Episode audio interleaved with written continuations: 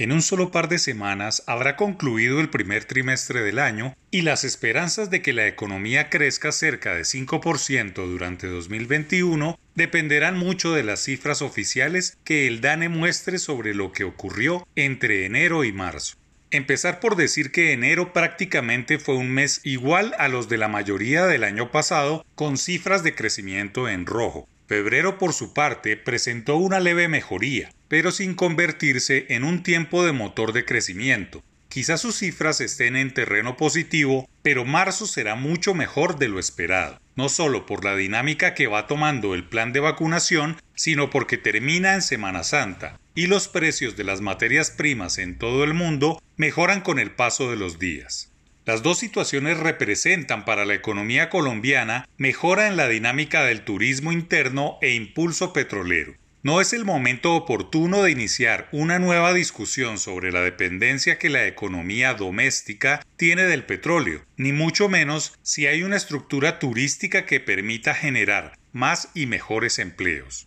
Lo que hay por ahora para llevar a la economía a terreno positivo es eso, una buena dinámica del turismo y excelentes precios del petróleo. No sobra recordar que los presupuestos de la nación para este año fueron elaborados con precios del barril de petróleo a unos 55 dólares en promedio y que cualquier dólar por encima de eso representa casi 300 mil millones de pesos diarios de ingresos para las arcas del Estado situación que permanecerá durante todo el año, lo que aliviará el déficit, dinamizará la economía y le permitirá al gobierno nacional concentrarse en la ejecución de obras de infraestructura que revitalicen todo.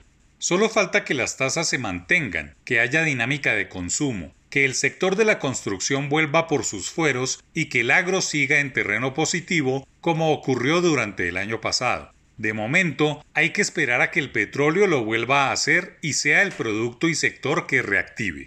Ahora que se avecina una época electoral, es importante ir identificando los temas cruciales de discusión y sobre los cuales se necesitan propuestas disruptivas, pues la pandemia impidió que la economía colombiana lograra una verdadera renovación en su oferta exportable o que cambiara los pilares que la han sostenido durante décadas. El sector minero energético sigue siendo la espina dorsal de la economía doméstica. Así lo ven la banca multilateral y las firmas calificadoras de riesgo. Por tanto, debe empezar a consolidarse una hoja de ruta de lo que puede ser la economía de acá a 2030, tiempo en el que los desarrollos tecnológicos determinarán la producción de los países.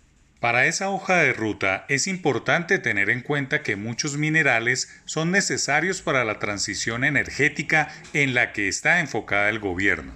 Un dato elocuente, la humanidad requerirá en el próximo cuarto de siglo la misma cantidad de cobre que ha consumido durante toda su existencia, consecuencia de los adelantos tecnológicos y de la inminencia de la cuarta revolución industrial que dicho sea de paso, está soportada sobre minerales. Por tanto, no se puede pensar que la economía colombiana simplemente se olvide de la explotación de esos recursos. El punto será hacerlo de manera sostenible.